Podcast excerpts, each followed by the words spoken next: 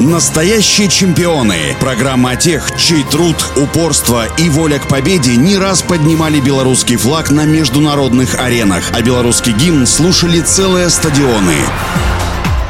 Всем доброго дня, у микрофона Василий Данилов. За год до Олимпиады в Хельсинки 1952 года МОК признал Национальный олимпийский комитет СССР и тем самым дал добро на участие. Среди семи белорусов, которые вошли в советскую сборную, был метатель молота Михаил Кривоносов. В Финляндии белорусский атлет остался без медали, зато на следующей Олимпиаде в Мельбурне взял серебро, которое принято считать первой олимпийской наградой белорусских спортсменов. С детства Михаил мечтал связать свою жизнь с морем и намеревался поступить в мореходку, но не сложилось, не прошел по конкурсу. Домой возвращаться особого желания не было, в итоге оказался в техникуме физкультуры в подмосковном Малаховке. Учебу в техникуме он окончил, имея разряды по нескольким видам спорта, поэтому без особого труда попал в Белорусский институт физической культуры. Тренеры устроили за ним настоящую охоту. Молодой спортсмен мог претендовать на членство в сборной по плаванию, борьбе, волейболу, лыжным гонкам, но остановил свой выбор на легкой атлетике. Перед Олимпиадой 1956 в Мельбурне Кривоносова называли одним из фаворитов. Его главным соперником был американец Гаррет Коннелли, в дуэли с которым и решилась судьба золота. На тот момент отношения между СССР и США были натянутыми, поэтому борьба атлетов получилась принципиальной. Спортсмены попытка за попыткой улучшали предыдущий результат соперника. Гонка за рекордами измотала их физически и психологически, но в итоге удача была на стороне американца, который уехал из Австралии с золотом. Кривоносу уже досталось серебро. После окончания спортивной карьеры Михаил Кривоносов стал тренером, воспитавшим за свою жизнь полтора десятка мастеров спорта. Тренировки у него были не совсем обычные, он готовил своих подопечных, уделяя внимание в первую очередь ощущениям и чувствам. Его техника метания всегда считалась уникальной. Свой практический опыт он оставил потомкам, публиковав более 80 научных работ по улучшению техники метания молота и совершенствованию системы подготовки атлетов. Современники Кривоносова отмечают, сейчас так никто не метает. Природа наделила атлета редким даром, умением владеть собственным телом. Но у меня на сегодня все. Желаю всем крепкого здоровья и побед во всех ваших делах